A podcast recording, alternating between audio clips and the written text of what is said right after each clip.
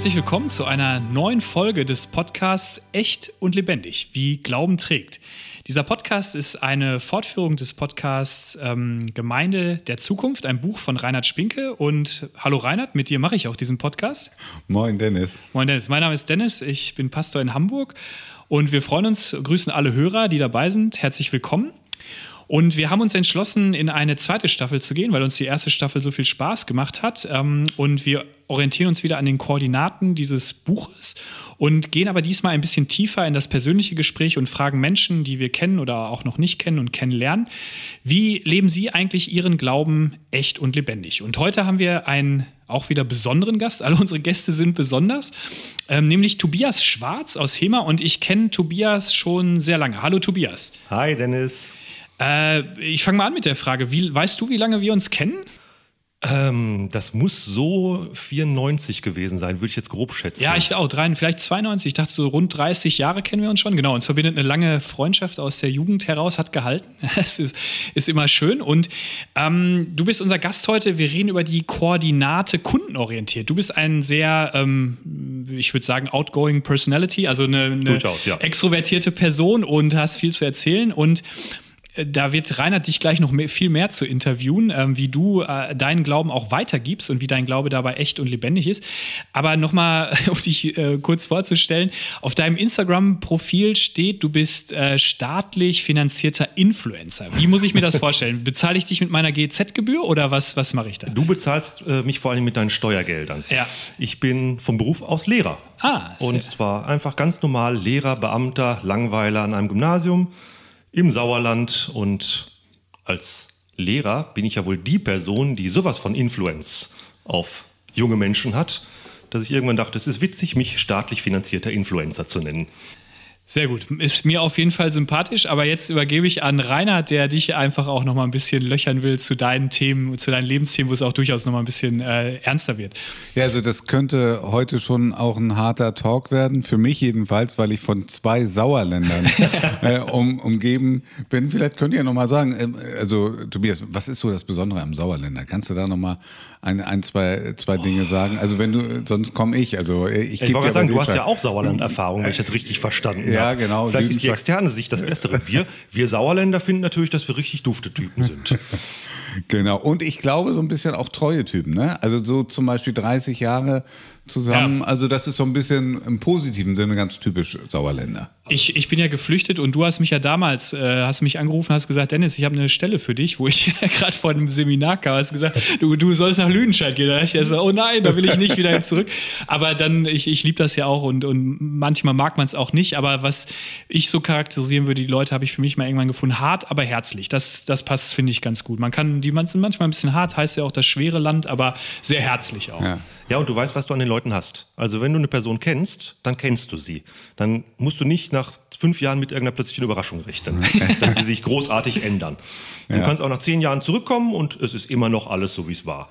Das ist ein Ja, schöner wir, Ruhepol. Wir sind ja fast schon bei der Koordinate kundenorientiert. Ne? Also Ja. man weiß beim Sauerländer Kunden sozusagen, äh, wen man da hat. Ähm, als ich so, ähm, also wir beide kennen uns jetzt erst seit heute, aber als ich von, ähm, von Dennis über dich gehört habe, habe ich äh, festgestellt, dass du ja das Evangelium tatsächlich auf ganz unterschiedliche Art und Weise äh, weitergibst. Mir sind Ja. jetzt drei große Dinge eingefallen, aufgefallen. Du betreibst einen Instagram-Kanal, ich glaube einigermaßen fleißig mit über 1000 Followern und du bist Lehrer und außerdem Predikant in der evangelischen Kirche.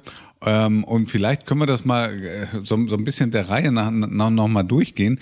Ähm, du bist Lehrer. Ist das ein schöner Beruf? Ist das ein schrecklicher Beruf? Äh, warum bist du das geworden? Die Frage nach dem Warum habe ich mir auch ganz oft gestellt. ähm, aber ich habe aufgehört, sie mir zu stellen, weil ich den Job liebe. Also ich merke einfach, es ist genau das, was ich will. Es ist ein Beruf, der mich jeden Tag mit jungen Menschen zusammenbringt, die unglaublich viel Potenzial mitbringen, die unglaublich viel Begeisterung mitbringen und die mich auch immer wieder herausfordern und motivieren, mich auf neue Situationen einzurichten. Ich hätte niemals irgendwie einen Bürojob machen können. Mir war klar, ich möchte was mit Menschen machen. Ich möchte vor allem was machen, wo ich mich selbst einbringen kann, wo ich also auch meine eigenen Gedanken und meine eigenen Erfahrungen mit einbringen kann. und im Idealfall positiv an andere Leute weiterzugeben. Von daher ist es mein absoluter Traumjob. Und ich habe damals gedacht, okay, also ich habe zwei Hobbys, Religion und Musik. Und dann habe ich überlegt, was kann ich damit machen? Und entweder, entweder wäre ich christlicher Liedermacher oder Manfred Siebald geworden. Aber den gab es schon und deswegen ah. habe ich gedacht, werde ich doch einfach Lehrer für Religion und Musik. Und jetzt bin ich Lehrer für Religion und Musik und es ist, ja, ich lebe meinen Hobbys. Ja, sehr schön. Jetzt denkt man ja gerade bei den, den Fächern, also wenn man so, so, so Schüler fragt, dass man da auch nochmal besonders motivieren muss, dass sie so dabei sind. Ist das richtig oder ja. ist das falsch? So, wenn ich an meine eigene Schulzeit denke, da man Religion und Musik nicht die die Fächer, wo man per se am konzentriertesten und fleißigsten dabei war. Wie, wie, wie erlebst du das bei deinen, deinen Schülern heute? Das erlebe ich natürlich ganz genauso. Religion ist ein Nebenfach, Musik ist ein Nebenfach und es wird auch von allen Schülern als das Nebenfach der Nebenfächer wahrgenommen, klar. Auf der anderen Seite sind das auch beide Fächer, die mit Sport zusammen, würde ich sagen, so ein bisschen aus dem Kanon der anderen Fächer rausfallen. Das heißt, da kann ich viel eher mal auch ganz andere Begegnungen mit Schülern haben. Ich kann ganz anders über Themen reden. Ich kann gerade im Rallye-Unterricht eine unglaubliche Bandbreite von Themen abdenken. Gerade im Rallye-Unterricht ist es ja durchaus von den Lehrplänen sogar gewollt, dass wenn akute Fragen von Schülerinnen oder Schülern aufkommen, mhm. dass ich die dann auch aufgreife und mit denen dann auch darüber rede. Und das ist für mich eine Option und eine Möglichkeit, eine unglaubliche Nähe zu meinen Kindern in der Schule aufzubauen. Was war denn so die letzte oder vorletzte Frage, die, die so ganz stark aufploppte im Religionsunterricht von den Schülern? Ähm, ich kann mich tatsächlich daran erinnern, das Thema Tod ähm, hat jetzt akut eine Rolle gespielt, dass wirklich dann Schüler über Tod ins Gespräch gekommen sind und dass dann diese Frage nach dem Tod irgendwann eine ganz persönliche wurde. Dass da also nicht die, dieses, okay, wir besprechen uns jetzt mehr abstrakt oder akademisch, sondern wirklich diese Frage, okay, wie gehe ich mit dem Thema Tod um? Was bedeutet Sterblichkeit? Was bedeutet eventuell sogar, und dann sitzt man mit Sechsklässlern da, meine eigene Sterblichkeit? Und das auf einer, also das, das kann ganz schlimm schiefgehen. Ich hatte auch schon Unterrichtsstunden zum Beispiel über das Thema Tod, die ganz, ganz schlimm waren, wo die Schüler hinterher wirklich fix und fertig waren und damit nicht umgehen konnten und wo ich dann in der nächsten Stunde sehr, sehr viel versucht habe, wieder aufzufangen. Aber jetzt in dem Fall, wo man merkt, okay, wenn da eine Vertrauensbasis da ist zum Lehrer, dass dann die Kinder sich trauen, Sachen zu äußern, die sie sich sonst nicht äußern und sich sonst nicht trauen zu äußern. Das finde ich eine total bereichernde Erfahrung für mich, aber ich sehe es halt auch eine total bereichernde Erfahrung für die Kinder. Mhm. Jetzt ist ja die Bandbreite an Kindern, die du da vor dir hast, sicherlich auch äh, riesengroß. Da wird es hoffentlich ein paar geben, die irgendwie äh, einen gemeindlichen, kirchlichen Bezug haben. Aber ich arbeite in Lüdenscheid, das ist äh, eine sehr fromme Stadt, würde ich sagen. Ja, okay, genau. Da passiert das häufiger, ja. ja. Aber auch Kinder, die vielleicht gar nichts damit zu tun haben, genauso. Aus mit, mit muslimischem Hintergrund ja. äh, und, und, so weiter. Ähm, so und, und du willst das Thema behandeln, aber vermutlich ja eben auch eine christliche Perspektive da, da so äh, reinbringen. Ja, ähm, das hört sich irgendwie fast nach einer unlösbaren Aufgabe an für mich. Faktisch ist es das auch. Als Religionslehrer an einer staatlichen Schule bin ich verpflichtet, und das habe ich auch studiert, nach den Lehrplänen zu unterrichten und diese Lehrpläne sehen definitiv keinen Missionsunterricht vor und das mhm. mache ich auch nicht. Also den Religionsunterricht, den ich gebe, das ist akademisch orientiert. Da sind also wir machen kein Gebet am Anfang, wir singen keine frommen Lieder, wir planen tatsächlich so Gottesdienst oder so, Gottesdienstähnliche Elemente.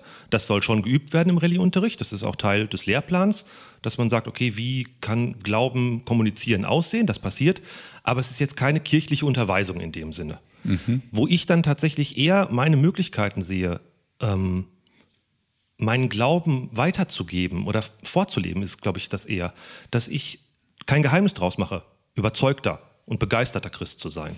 Mhm. Und dass ich auch klipp und klar sage, wenn ich einen neuen Kurs kriege, pass auf, das ist Rallye-Unterricht und ich erwarte von keinem von euch, dass ihr das glaubt, was in der Bibel steht oder dass ihr glaubt, was ich hier an ähm, an, an kirchlichen oder an, an christlichen Geschichte erzähle oder wie sich das, was Glauben bedeutet.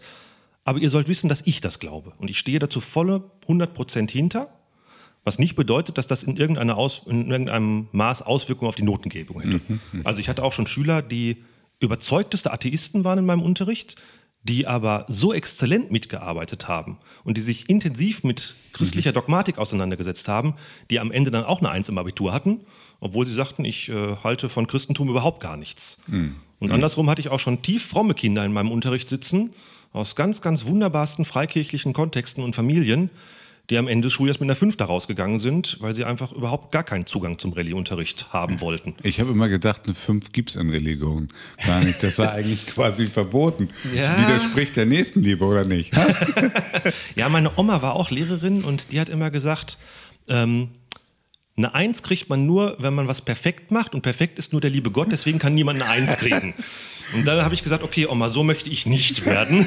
Von daher verteile ich auch deutlich mehr Einsen als Fünfen. Okay. Du hast am Anfang auch so coole Tricks angewendet. Also ich, als ich Jugendpastor in Lüdenscheid war, kamst du ja auch dahin und dann meinte irgendwer mal so bei uns da im, in, in der Jugendarbeit, ey, wir haben so einen neuen Lehrer, der heißt Herr Schwarz, den, den kenne ich und du hast so am Anfang, glaube ich, viele, du hast denen die Hände geschüttelt am Anfang, oder? Und, Genau. äh, und machst du das immer noch? Ich darf es jetzt inzwischen nicht mehr machen. Wir haben einen Runderlass vom Ministerium gekriegt vor einigen Jahren, dass wir Schülerinnen und Schüler zur Begrüßung nicht mehr mit Handschlag, Umarmung oder Küsschen begrüßen dürfen. Ich wusste nicht, dass Küsschen eine Option war. Das hat, hatte mir niemand gesagt vorher, von daher. Aber tatsächlich, das mit dem Handschlag habe ich eine Zeit lang gemacht, dass ich jeden Schüler zu Beginn des Unterrichts mit Handschlag begrüßt habe. Einfach weil es mir wichtig ist, dass ich eine persönliche Beziehung, eine persönliche Ebene zu denen habe. Und auch einfach ein bisschen anders wahrgenommen. Ich möchte nicht als Lehrer wahrgenommen werden, ich möchte als Mensch wahrgenommen werden. Und das hast du dadurch definitiv geschafft, weil die, da waren die erstmal, glaube ich, so ein bisschen überrascht und, und haben dann sich geöffnet. Also dadurch ist eine, eine Vertrauensbasis entstanden. Fand ich ganz toll. Ja. Und du hast deinen dein Instagram-Kanal. Warum bist du da so aktiv? Machst du das wegen deiner Schüler? Machst du das, äh, weshalb machst du das? Hauptsächlich mache ich, weil es mir Spaß macht. Okay. Und weil ich, hat Dennis ja schon vorhin gesagt, ich bin eher ein extrovertierter Typ. Ich äh, mag mich und ich zeige mich auch gerne. Und ähm, ich habe dann relativ schnell gemerkt, dass Instagram eine total tolle Möglichkeit bietet, um auf einem ganz anderen Kanal Menschen mit christlicher Botschaft in Verbindung zu, in Berührung zu bringen. Und klar, also ich habe auch einige Schüler, ehemalige Schüler, die mir folgen auf diesem Instagram-Kanal, aber weit nicht nur. Ja. Ähm, und das ist aber mein Privatkanal. Das heißt, da ist nicht offiziell, dass ich da von staatlicher Seite beauftragt werde, den zu führen, Ja. sondern das mache ich persönlich. Und wem das nicht passt, was ich da erzähle, der kann mir gerne entfollowen. Aber Ja. das tun nicht so viele. Von daher kann es nicht ganz falsch sein. Und ich glaube tatsächlich, dass Kirche der Zukunft, Gemeinde der Zukunft, sich immer weiter in den digitalen Raum verlagern wird. Und von daher ist es für mich eine hervorragende Chance, da einfach mal in einer Anfangsphase von etwas, das entstehen wird, von dem ich glaube, dass es entstehen wird, mich mal auszuprobieren, einfach mal zu machen. Und ähm, deine Schüler, also deine aktuellen Schüler sind, nehmen das auch teilweise zumindest wahr, oder wie? Ähm, also ich mache da kein Geheimnis draus. Ja, ja. Die Schüler wissen, dass ich bei Instagram regelmäßig poste und also es ist jetzt nicht so, dass mir alle Schüler automatisch folgen, aber ein guter Teil abonniert mich immer wieder mal, ja. Okay. Das dritte ist, du bist außerdem Predikant in der, äh, in der evangelischen Kirche. Das hört sich irgendwie super seriös an, sage ich jetzt mal, und hat vermutlich auch eine, eine andere äh, Zielgruppe. Wie alt sind die Leute, die du mit deinen Predigten erreichst? Also einer meiner Highlight-Gottesdiensterlebnisse war mal ein Gottesdienst zwischen Weihnachten und Neujahr. Da habe ich mit zwei über 70-Jährigen in der Kirche gesessen. Also ich und zwei 70-Jährige. Das war, war ein schöner Gottesdienst. War tatsächlich sehr persönlich. Ja, Ich okay. glaube, ich habe alle mit meiner Predigt erreicht. es ist keiner eingeschlafen, also hatte ich ein sehr genaues Auge. Nein, aber tatsächlich Landeskirche, Dorfkirche. Also ich lebe in einem 5000 Leute Dorf im Sauerland. Da ist äh, nicht so viel. Also wir haben, würde ich sagen, eine Altersspanne im Gottesdienst von 30 bis, ich hätte fast gesagt, Ende offen. Okay. Und ähm, wenn du jetzt mal die drei Dinge dir anschaust, was ist vielleicht charakteristisch für die Weitergabe des Evangeliums? Könntest du da mal ein, zwei Stichpunkte sagen? Also im Religionsunterricht ist das so, auf Instagram so und wenn ich, äh, wenn ich in der Gemeinde im Gottesdienst predige, dann, dann ist das so. Was ist, worauf kommt es da an, um die, um die Leute auch äh, von der Kommunikation zu gewinnen? Ja, ich glaube, das ist eine ganz persönliche Frage. Für mich ist es, dass ich sage, ich bin authentisch. Das heißt, wenn ich Lehrer bin und vor einer Klasse stehe, wenn ich auf Instagram irgendwelche Sachen poste oder wenn ich auf der Kanzel stehe in einer Kirche und zu Senioren predige oder auch zu einer Dorfgemeinschaft predige, dann bin ich jedes Mal exakt der gleiche, der ich jetzt auch hier bin. Ich habe keine verschiedenen Rollen, die ich spiele, sondern ich stelle mich so hin, wie ich bin, weil ich dann das machen kann, was ich mir vorgenommen habe, nämlich meine Begeisterung für die Dinge, über die ich rede, weiterzugeben. Das heißt, wenn die merken, Menschen merken, okay, der Typ, der da vorne, da oben steht, da was postet, echt ist, ist es viel überzeugender, als wenn die merken, gerade beim Lehrer merkt man das ja ganz schnell, spielt er jetzt gerade eine Rolle oder ist er authentisch? Und ganz viele Lehrer spielen ja oft eine Rolle, dass sie sich verstellen und man merkt, okay, als Privatmenschen sind die ganz anders. Und von daher, ich glaube, diese Sache, ich weiß, als was ich von Gott geschaffen bin und genau das möchte ich nach außen geben. Ansonsten wenn ich das nicht sollte, hätte Gott mich möglicherweise anders geschaffen. Okay, ja. Ähm, Tobias, vielleicht kannst du an dieser Stelle, also ich weiß es ja auch noch nicht, auch mal sagen, warum, warum glaubst du denn überhaupt? Also gibt es da mal so die Ein-Minuten-Version, weshalb glaubt Tobias Schwarz äh, an Gott? Wie ist es dazu gekommen und, und warum? Ja, klassische Biografie. Ich bin in einer christlichen Familie aufgewachsen. Ich bin lange Zeit also bis zum 20. Lebensjahr Mitglied einer Brüdergemeinde gewesen, bin dann zum Studieren weggegangen, habe dann FEG-Erfahrungen gemacht, war lange Zeit in FEG Dortmund zu Gast, habe dann FEG Lüdenscheid, äh, FEG Hemer kennengelernt und bin dann schlussendlich in der Landeskirche gelandet. Warum ich glaube, kann ich nicht beantworten tatsächlich, weil ich Glauben für mich immer mehr als Geschenk erfahren habe. Ich mhm. bin fest davon überzeugt, dass Gott wollte, dass ich glaube. Mhm. Ansonsten könnte ich es nicht. Und du, ja, du hast ja im Studium dich mit kritischen Fragen auch auseinandergesetzt, Anfragen ja. an Religion, an Kirche. Du hast außerdem auch unterschiedliche Gemeindemodelle und so weiter kennengelernt, bist ein schlauer Kerl, da werden dir auch Dinge aufgefallen. Warum, äh, warum hast du nicht irgendwann gesagt, yo, ich habe es mir angeschaut, aber irgendwie stimmt nicht. Irgendwie, irgendwas muss dich ja auch über, überzeugen an der, äh, an der ganzen Message da. Ja, tatsächlich diese große Dekonstruktion, die man ja häufig bei vielen Menschen erlebt, die hatte ich so nie. Bei mir war es im Grunde von Anfang an eine Rekonstruktion. Also ich glaube heute definitiv nicht mehr so, wie ich als 14-Jähriger geglaubt habe. Mhm. Aber ich habe für mich in allen Phasen meines Lebens immer gemerkt, dass Glauben, die Idee des Glaubens für mich ein Kernelement meines Lebens ist. Es gab ja eine Zeit lang immer mal diese aus aus irgendwelchen Richtungen äh, so Gabentests. Ja. Und dann habe ich auch mal auf irgendeiner Freizeit so einen Gabentest machen dürfen und ich hatte fest, fest damit gerechnet, meine Gabe ist die Lehre oder die Predigt oder die Gabe der Musik. Das war mir vollkommen klar, dass es rauskommen würde. Und als ich dann meinen Auswertungsbogen kriegte, war der oberste Punkt, deine größte Gabe ist Glauben. Und damit war ich total überfordert im ersten Moment, aber habe dann gemerkt, doch, das stimmt. Ich habe nie an meinem Glauben gezweifelt, weil ich von Anfang an, von klein auf, von meinen Eltern gelehrt, vorgelebt bekommen habe, auch wieder dieses Vorleben, dass Glauben etwas ist, das zu jedem Zeitpunkt des Lebens dazugehört und nicht sonntags oder während der Rallye-Unterrichtsstunde angeschaltet wird. Mhm. Du hast eben davon äh, aber auch gesprochen von Rekonstruktion. Was hast du denn oder was hast du oder hat sich oder hat Gott oder wie auch immer sich denn rekonstruiert im, in deinem Glauben? Was ist heute anders wie als äh, Teenager? Ja gut, als Brüdergemeindler kommt man ja aus einem sehr, sehr, sehr gesetzlichen Kontext und hat viele Erfahrungen. Also ich habe unglaublich positive Erinnerungen an meine Zeit in der Brüdergemeinde. Ich habe da sehr, sehr, sehr viel gelernt und ich habe denen unfassbar viel zu verdanken. Aber zum Beispiel habe ich inzwischen über Fragen der Taufe, denke ich inzwischen als Landeskirchler anders. Also ich habe nicht mehr die Tauflehre der Brüdergemeinde mhm. in mir drin. Mhm. Ich habe was Errettungslehre anbelangt, jetzt mal ganz theologisch nerdy, äh, inzwischen andere Denkrichtungen kennengelernt durchs Unistudium und komme dann mit so Fragen wie, jetzt wird super nerd, die Prädestinationslehre inzwischen viel anders klar, als ich es als Brüdergemeindler gekonnt hätte. Mhm. Von daher bin ich immer noch unterwegs und das merke ich auch immer noch, dass ich sage, okay, das, was ich jetzt heute glaube, wie ich es verstanden habe, ist mein jetziger Verständnispunkt. Ich ja. weiß aber auch, dass ich in zehn Jahren möglicherweise auch nochmal über ganz andere Sachen ganz anders denke. Aber ich merke, das sind alles Nebendinge. Ich merke, das ist nichts, das mich jemals in eine Glaubenskrise werfen könnte, so dass ich das Gefühl habe, okay, mir bröckelt, bröckelt gerade all der Glaube weg, den an Gott, den ich an Gott habe, weil Gott mir dafür einfach viel zu lebensnah ist. Ähm, da möchte ich aber trotzdem nochmal nachhaken. Du wirst das in, äh, in, an deiner Schule, du wirst das auch in, im Freundeskreis erlebt haben, dass der Glaube eben genau das gemacht hat. Man ist weggebröckelt, dekonstruiert oder man spricht von Dekonversion heute ja. und so weiter. Ähm, das hast du beobachtet. Wo, woran liegt es, dass es solche Entwicklungen bei anderen Menschen gibt? Wie erklärst du dir das? Habe ich ja tatsächlich auch nur einige seelsorgerliche Gespräche schon mit jungen Menschen gehabt zu dem Thema. Ich habe immer wieder die schmerzhafte Erfahrung gemacht, dass es an Menschen liegt. Dass ganz oft Dekonstruktion dadurch ausgelöst wird, dass Menschen, die einen tiefen Glauben eigentlich haben, von anderen Menschen enttäuscht werden, die auch einen tiefen Glauben haben.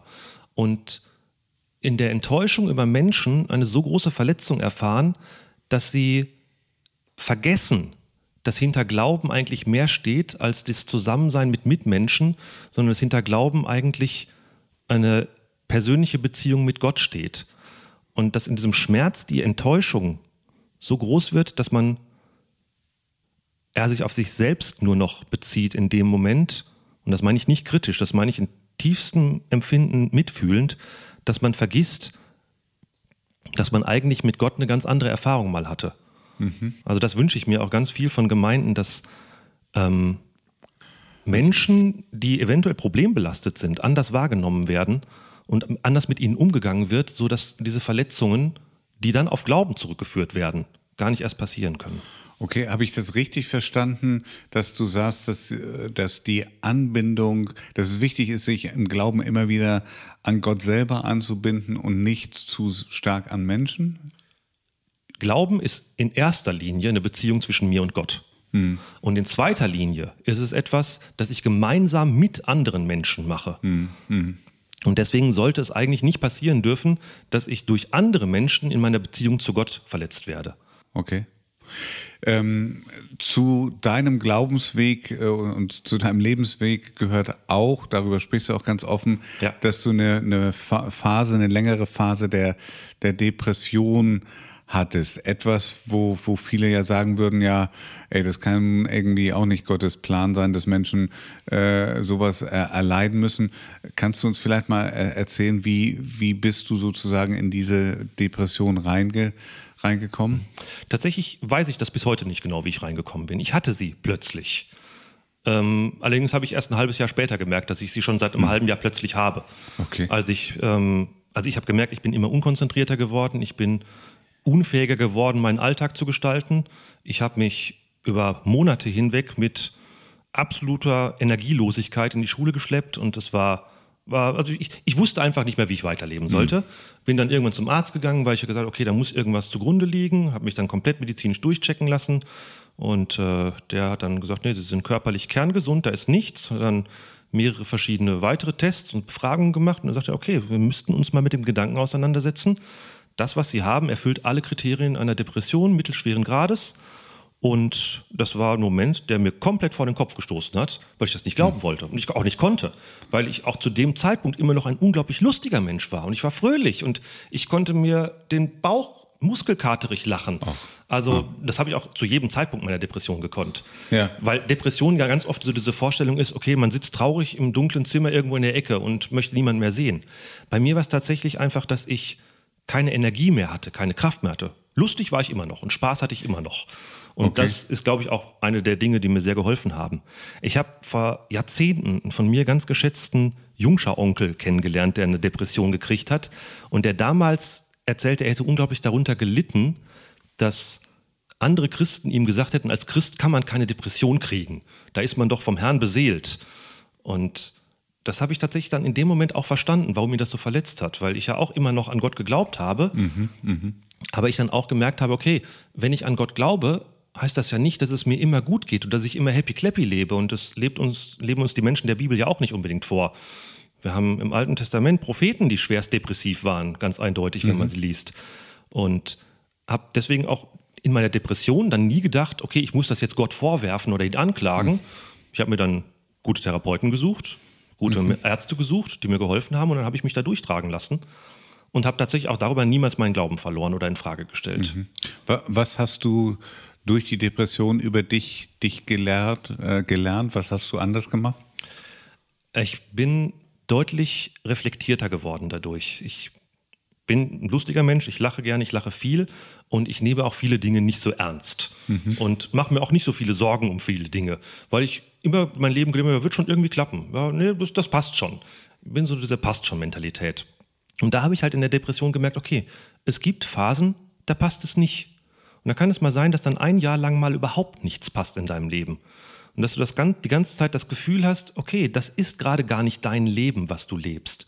Und seitdem denke ich ganz anders über das nach, was ich mache und wie ich es mache. Und ich habe nebenbei versucht zu lernen, deutlich mehr mit meiner Energie zu haushalten und ein bisschen strukturierter und organisierter zu werden. Aber das ist, glaube ich, auch ein lebenslanges Lernen bei mir. Okay, bleiben wir nochmal äh, bei, bei, bei dem äh, vorherigen. Was, was hat sich da genau äh, verändert? Also es passt nicht, sich das einzugestehen. Es, es ist jetzt einfach äh, blöde und das nicht zu verdrängen. Ist es das oder? Ähm, ja, es ist, ist zweierlei. Also ich habe einerseits gemerkt, dass ich in der Zeit meiner Depression eine Rolle gespielt habe dass ich plötzlich nicht mehr ich war, mhm. dass ich durch verschiedene äußere Einflüsse da rein gedrängt worden bin, ähm, anders zu sein, als ich bin, um von den Menschen meiner Umgebung akzeptiert und gemocht zu werden. Okay. Also dieses, ähm, was Inwiefern warst du anders?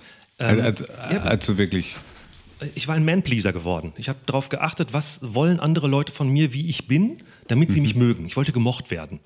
Und ich weiß bis heute nicht, woher das gekommen ist, dieser Drang, gemocht zu werden unbedingt, den ich inzwischen nicht mehr habe. Ich habe aber gemerkt, andere Menschen nehmen mich nicht so unbedingt an, wie ich von Gott angenommen bin. Mhm. Und ich habe doch gelernt, ich nehme doch alle anderen Menschen so an, wie sie sind. Also möchte ich von denen doch auch gefälligst so angenommen werden, wie ich bin.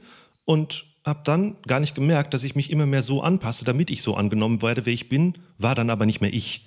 Okay. Das war tatsächlich mein entscheidender Weg in die Depression rein wahrscheinlich. Ah. Dass ich irgendwann nicht mehr meine Authentizität komplett nach außen gelebt habe. Mhm. Und das habe ich geändert. Ähm, jetzt könnte man sagen, äh, wenn man sich nochmal die drei Bereiche anguckt, also Instagram, Lehrer und Predikant, sage ich jetzt mal, gerade bei, bei Instagram hat man irgendwie manchmal den Eindruck, kritisch gesagt, da sind lauter Leute, die irgendwie gemocht werden wollen. Ist das jetzt einfach, äh, ist das zu krass, wenn ich das so, das, das so sage? Nee, das ist definitiv nicht zu krass. Ich sehe das für mich genau so, ah. aber so bin ich. Und mir das einzugestehen und mir nicht vorzuwerfen, das hat mir unglaublich viel geholfen. Okay.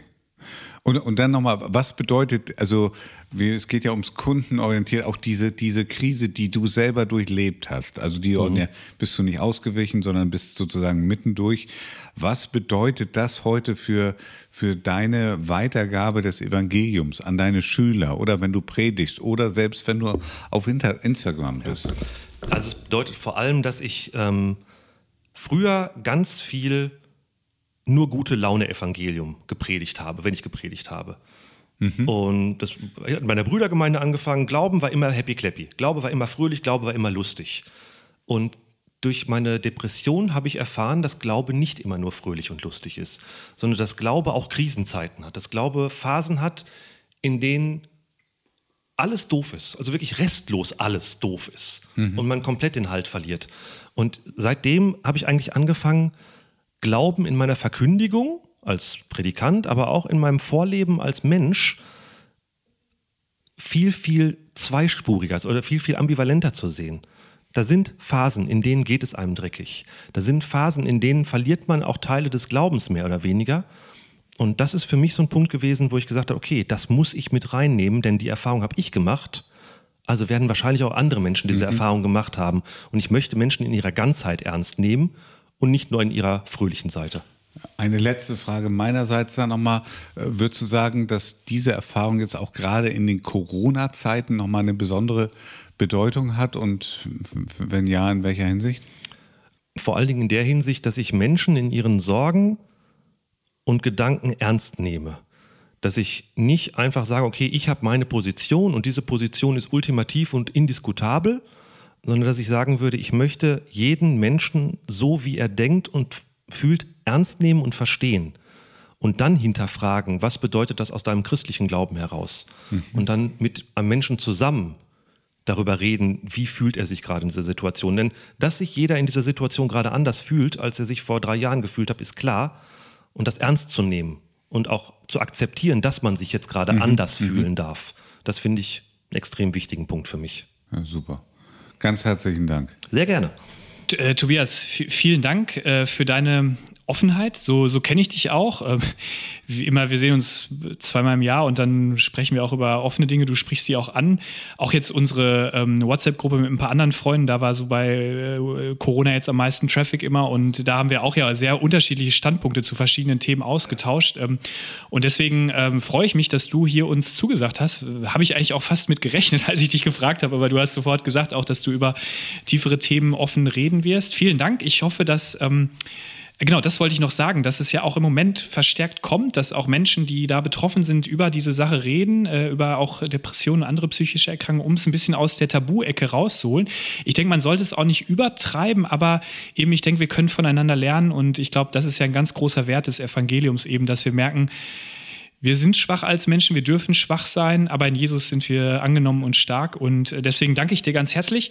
Und zum Schluss, wie immer, noch unsere ähm, beliebte Rubrik, äh, ähm, spontane Reaktionen. Ähm, bitte kurze Sache, ihr sollt euch nur für ein Begriffspaar entscheiden oder für einen Begriff aus einem Begriffspaar. Mein erstes Begriffspaar ähm, ist ähm, Verbrenner oder E-Auto. Da bin ich jetzt gerade voll im Change-Prozess, wie man neu modern sagt. Ich äh, werde in Zukunft auf E-Auto umsteigen. Verbrenner. ja, sehr gut. Und äh, das zweite, ähm, äh, TikTok oder äh, Facebook? Oh, da ähm, hätte ich jetzt fast gesagt, ich bin ja noch ein junger Mensch mit meinen 42 Jahren, dann bin ich nicht mehr bei Facebook, ich bin so langsam eher Richtung TikTok. Was ist TikTok? Sehr gut. Und äh, die Frage ähm, nochmal hier an auch ähm, das Lokale. Äh, Sauerland oder Hamburg? Viermal im Jahr für ein Wochenende Hamburg, ja. Also ich war sieben Jahre im Sauerland. Es war sehr schön, aber Hamburg ist schon meine Heimat, meine Perle. Deine Perle, genau. Das dürfen wir auch mit Stolz sagen. Äh, vielen Dank, hat mir Spaß gemacht. Das war unsere zweite Folge des Podcasts Echt und Lebendig, wie Glaube durchträgt. Ähm, aufgrund des Buches von Reinhard Spinke mit Gott in die Zukunft, äh, Gemeinde der Zukunft. Und äh, es wird weitere Folgen geben. Bleibt uns gewogen. Vielen Dank, dass ihr mit dabei wart ähm, an euren Endgeräten. Und bis dahin bleibt uns nur zu sagen, Gottes Segen für euch. Macht's gut. Ciao. Ciao. Tschüss.